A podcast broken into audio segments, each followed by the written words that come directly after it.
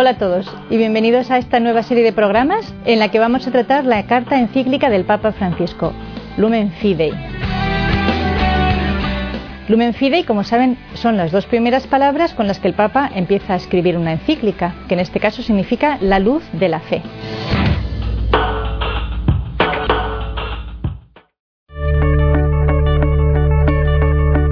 Bienvenidos a un nuevo capítulo sobre la Lumen Fidei, la carta en la que estamos tocando, reflexionando, de la mano de las consideraciones del Papa, el tema de la fe.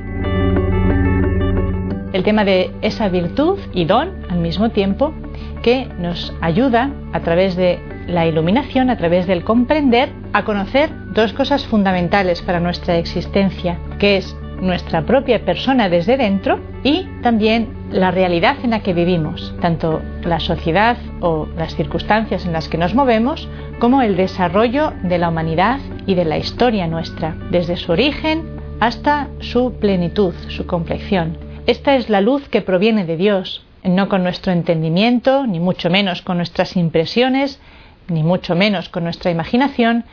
alcanzamos a dar un sentido global, un sentido total, ni a nosotros mismos, ni a las cosas que vemos fuera de nosotros. Sin esta luz auténtica que viene de Dios y que tiene una palabra fundante, originante, creadora, pero también que llama, que conduce y que lleva a plenitud, sin esta presencia de Dios, incluso en nuestro pensamiento, en nuestro entender, nada tiene un sentido total todo pierde unidad, pierde cohesión, se disgrega y encontramos lo que el Papa Francisco destaca, señala, que es personas que se frenan, que no consiguen desarrollar su vida de una manera coherente por falta de luz. El hombre, dice, es un ser hambriento de luz. Destacaba el Papa en un capítulo muy bonito, que es el capítulo segundo, un capítulo además que es muy sencillo de, de leer y de comprender, que está escrito casi casi podríamos decir en términos poéticos, en el que entrelaza la experiencia del amor con la experiencia, la capacidad del creer y del entender, nos explica cómo es realmente el amor el que hace que se anule la distancia que hay entre yo y el objeto o la persona conocida. La razón, el entendimiento, dice, acerca, ciertamente, pero no llega a anular esa distancia. El amor, por su virtud de unir, de asimilar, de introducir, de hacer nuestra la cosa o la persona, posee esa luz única, solo el amor la posee, de observar, de conocer desde dentro y por lo tanto un conocimiento que no distorsiona, que no deforma, que no atribuye una imagen falsa, una imagen externa, sino que conoce auténticamente, conoce verdaderamente. Es aquello que añade la simpatía o la compasión o el amor, aquella noticia, como digo, aquella experiencia, aquel conocimiento experiencial, sabroso, como dicen los santos, que solamente viene a través del amor. El Papa no tiene miedo, el Papa Benedicto, tratando sobre este tema, aludiendo a un teólogo de la Edad Media, Guillermo de Santieri, pues con él decía el Papa Benedicto XVI que no tenemos que tener miedo a asumir, a admitir, entender que este amor del que estamos hablando no es un amor desencarnado. Dice en último término, nuestro corazón es de carne y se manifiesta, se expresa y entiende aquello que es a nivel de, las emociones, como es la ternura, como es la compasión, como son los afectos. Dios no es alérgico, por así decirlo, a esta pequeñez, digamos, de nuestra, de nuestra capacidad de transmitir o de percibir el amor, sino que Él lo ha querido asumir y lo ha asumido en la persona de Jesucristo, la segunda persona de la Santísima Trinidad, que ha tomado también eh, para sí un corazón humano, en la devoción al corazón de Jesús estamos reconociendo de una manera muy hermosa y muy auténtica estos mismos sentimientos, como dice el Papa, como dice Guillermo de Santieri, este tener un corazón de carne, estamos reconociéndolo también en Dios, en el Dios que, que se hace hombre, en la encarnación. Con lo cual podemos esperar confiadamente que el diálogo entre Dios y yo, el diálogo entre Dios y el hombre, sea en términos verdaderamente muy humanos, también muy divinos, pero que no sofocan, no aplastan, no anulan, no ignoran, no desprecian eh, aquellos afectos humanos de, lo que, de los que es capaz el corazón del hombre. Que Dios, como digo, no los desprecia, no los considera insuficientes. Sí es verdad que los, los educa, mm, los purifica, los eleva y les concede un objeto, por así decirlo, un fin que sería impropio pues de la pequeñez de la, de la limitación de nuestro corazón, a través de un don, el don de la gracia, que nos concede procedente de su propio corazón y que nos hace comenzar a amar en la medida y, digamos, de, la misma fuente del amor de Dios. Esto es un poco, pues, todo el, eh, aquello que el corazón, que el amor añade a nuestro conocimiento y que, por lo tanto, amplifica nuestra manera de entender la realidad, de entender a nosotros mismos y nos hace abrirnos también no solo a Dios, sino también al prójimo. Es algo que concede universalidad a nuestra fe, al conocimiento que nos da nuestra fe, porque yo puedo comprender perfectamente, no me resulta misterioso absolutamente para nada, que este mismo deseo, esta misma capacidad e incluso esta misma incapacidad que yo tengo de amar es exactamente la misma que se encuentra en cualquiera de los hombres que viven sobre la tierra. Y esto crea una, fraternidad, una hermandad que debe llevarnos a ser capaces de superar aquello que experimentamos como una distancia, como una división, como una mm, competencia prácticamente. O que yo vea a mi, a, mi, a mi hermano, a mi colega como un enemigo, quiere decir que lo estoy viendo sencillamente en aquello que es menos auténtico, menos profundo de su vida. Lo estoy viendo en eh, alguna actividad externa o en alguna capacidad que no es fundante, sencillamente es una capacidad añadida que él tiene que a mí me puede molestar o que me puede producir envidia o, molestia. Eh, si yo aprendo a conocerme a mí mismo a la luz de Dios, conozco, puedo conocer realmente la existencia humana. No es un misterio, no es imposible, no es cierto que cada hombre sea un universo aislado e inaccesible por otro hombre. Si yo recibo en mí la luz de Dios con la que puedo conocerme a mí mismo como Dios me conoce, percibo automáticamente que esto es exactamente igual para todo hombre. En esto se basa la fraternidad cristiana, amar al prójimo como a sí mismo, y también la característica de la catolicidad de nuestra fe. Lo que es válido de la fe, de la revelación de Dios para mí, automáticamente y evidentemente es válido para cualquier hombre. Por eso dice el Papa, este descubrimiento que para mí ha sido y es una luz global de toda mi existencia, yo debo y puedo proponerla a todos los demás hombres. Proposición, no es una imposición. Y esto también el Papa lo señala como una, digamos, de las dificultades o de las concepciones que han frenado el impulso misionero de la Iglesia, que han un poco puesto en duda y han llegado a anular, a paralizar el, deseo de llevar a los demás aquello que yo descubro como un beneficio para mi vida y que yo sé que si los demás lo adoptan, no será mucho más fácil caminar en fraternidad,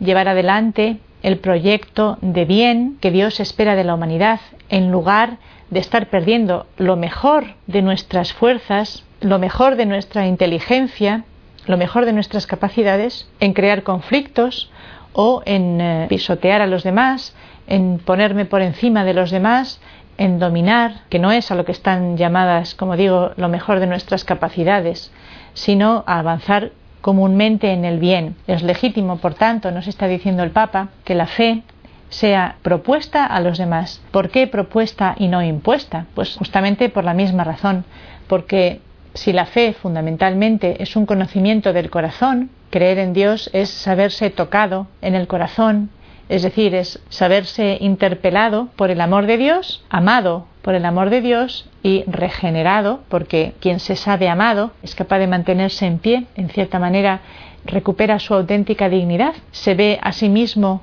no sé, no sé si se ve como se merece, tal vez no se lo merece, pero se ve como necesita verse para recuperar la imagen, el sentido de su propia dignidad, aquella que necesita para, como digo, mantenerse en pie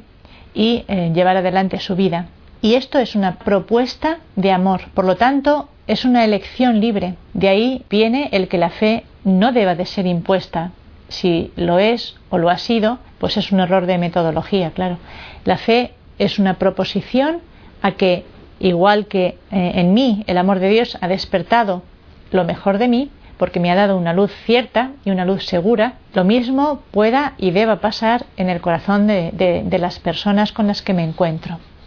Por ello dice el Papa que la verdad de un amor no se impone con violencia, no aplasta a la persona. Esta experiencia de la fe que tiene el cristiano, dice el Papa, le lleva a no ser arrogante, sino a ser humilde. Y aquí explica una cosa muy bonita, porque el cristiano sabe que él no está en posesión de la fe, él no está en posesión de la verdad, mejor dicho, sino que en cierto modo la verdad lo posee a él. Y esto es muy interesante. ¿Qué quiere decir? Que, en último término, el creyente no posee la fe en el sentido de que quien posee puede controlar, manipular, dividir, pegar eh, y despegar, sino que la fe, la verdad, es una cosa que le supera. El creyente participa, se interioriza una fe, una verdad, de la que sin embargo él se sabe discípulo.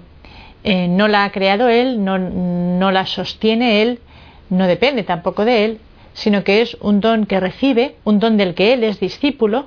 y del que está siempre en búsqueda y en crecimiento. Y esto hace que el creyente verdadero, el creyente que ha conocido a Dios como fuente de la sabiduría, como fuente de la revelación, sea una, persona humilde, capaz, dice el Papa, del diálogo con todos, ¿eh? donde no se juzga, no se prejuzga, ni se mm, excluye de este diálogo a ninguno, porque partimos, como digo, de una propuesta que es una propuesta de abrirse al amor, a un amor que es un amor total y un amor que tiene, que da un sentido total a la vida. No deja el Papa también de, abordar una pregunta que puede estar en nuestras mentes cuando, cuando se habla de una certeza así, de un conocimiento de este tipo. Pero bueno, esta certeza es, es, es racional, es sencillamente un añadido a nuestra razón. ¿En qué medida yo puedo conocer o comprender, razonar, justificar todo aquello que la, fe me, que la fe me presenta. Y esta es una pregunta a la que la teología, a la que la Iglesia nunca ha cerrado los ojos. Nuestra fe, desde el, desde el inicio, el Papa menciona a San Agustín, ciertamente también desde antes,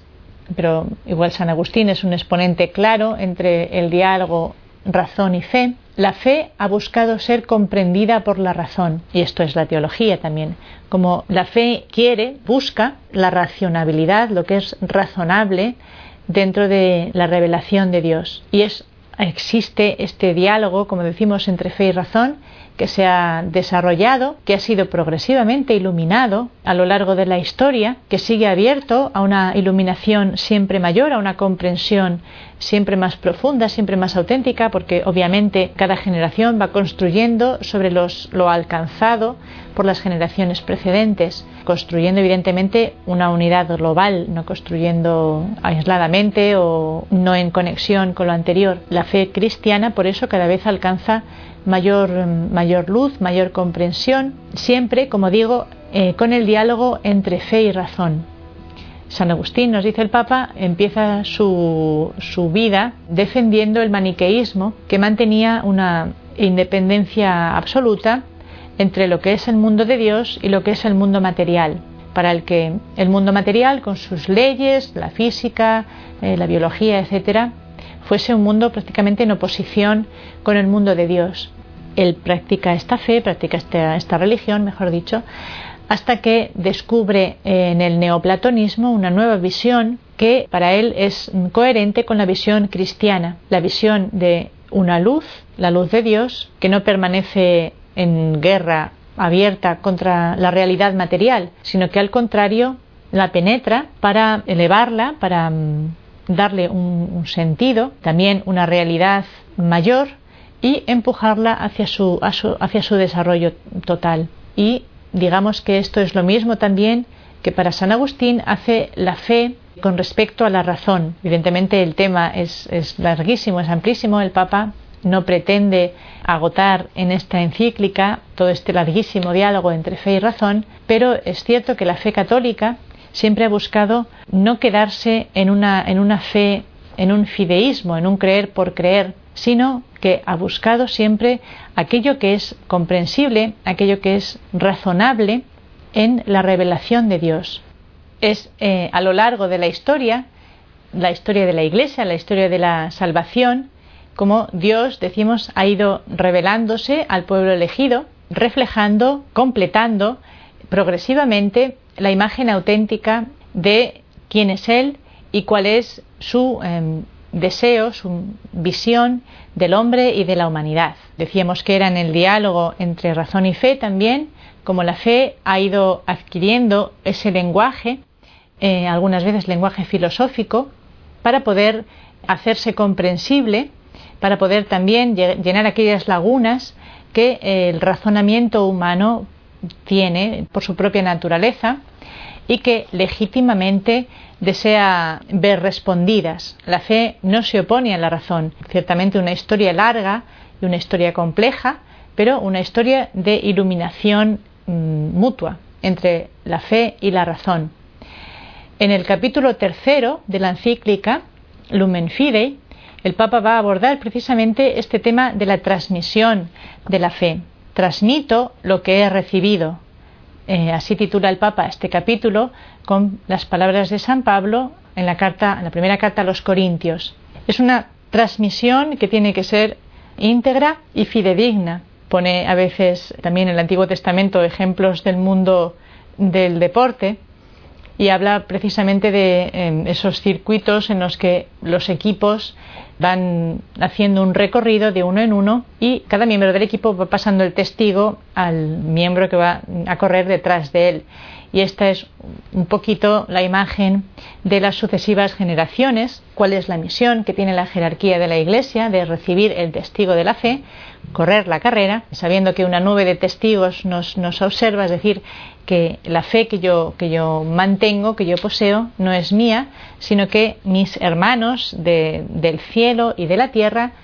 eh, están pendientes del éxito de mi carrera. Y después se pasa a quién viene detrás de mí.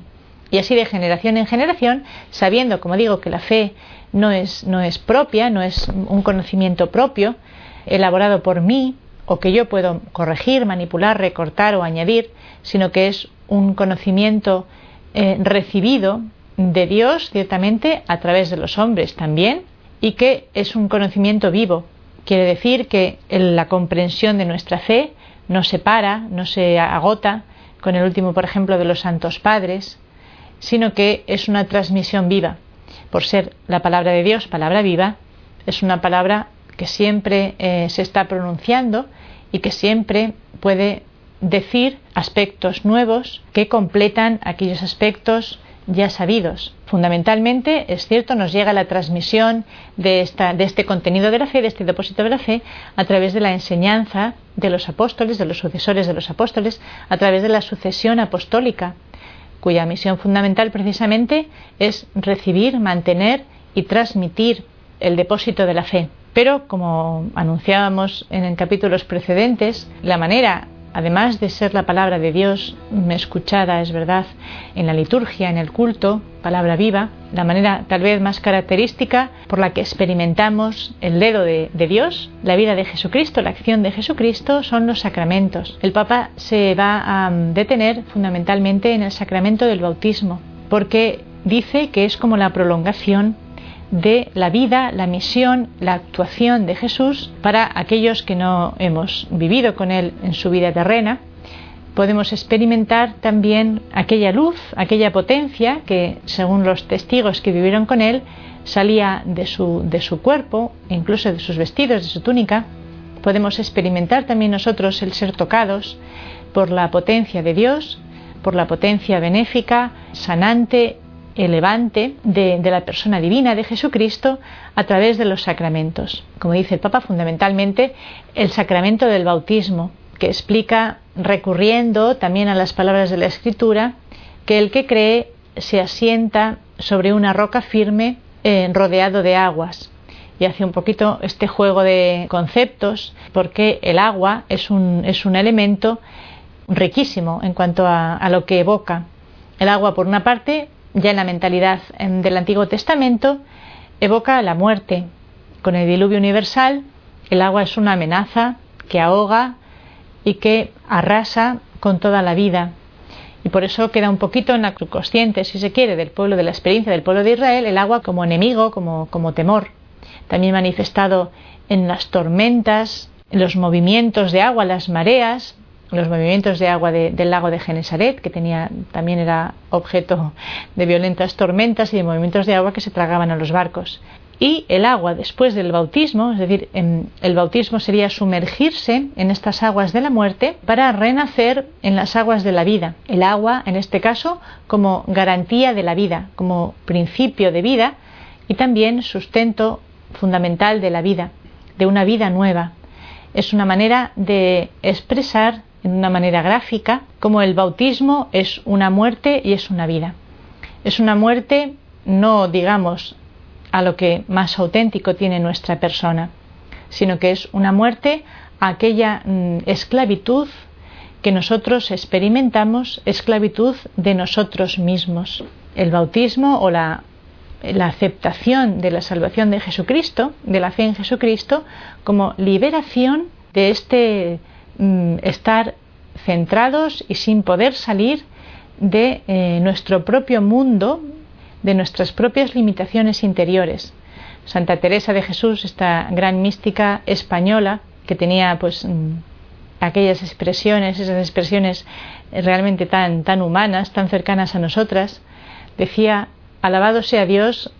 que me ha redimido de mí misma pues esta es un poquito la experiencia que el Papa trae cuando habla del bautismo, como en realidad lo que hace es la verdadera experiencia de bautismo, romper esta cápsula en la que el egoísmo humano, el temor humano, la ambición, el orgullo humano nos encierra para hacernos impermeables, para hacernos incapaces de entrar en relación con los demás. Sacando eh, a relucir el tema del bautismo, el Papa expresa también la necesidad del catecumenado, de la catequesis, de la preparación para el bautismo. Es cierto que los niños cuando reciben el bautismo no pueden expresar la fe cuando son pequeños porque no tienen ni siquiera la capacidad de, entender. Y aquí dice el Papa, aquí se ve el papel fundamental que juega precisamente la familia, la Iglesia, en la transmisión de la fe, en ser garante de la transmisión de la fe que ese niño acoge como un don que se experimenta grandísimo y fundamental para, la vida del niño y que eh, se le irá entregando poco a poco. Pero cuando el que se bautiza es adulto, el Papa insiste en la necesidad del catecumenado, de la preparación que recibían también la Iglesia primitiva, los adultos cuando se bautizaban, y que era una instrucción, eh, una iluminación todo aquello que concernía a la revelación de Jesucristo, sobre todo al poder de Jesucristo de mm, sanar y de dar una nueva vida, una, orientación desde dentro, pero capaz de llevar a, a toda su plenitud total la vida del hombre. Sobre este tema, este tercer capítulo de la transmisión de la fe, cómo se transmite la fe, hablaremos en los capítulos sucesivos. Os esperamos, por tanto, para el siguiente capítulo.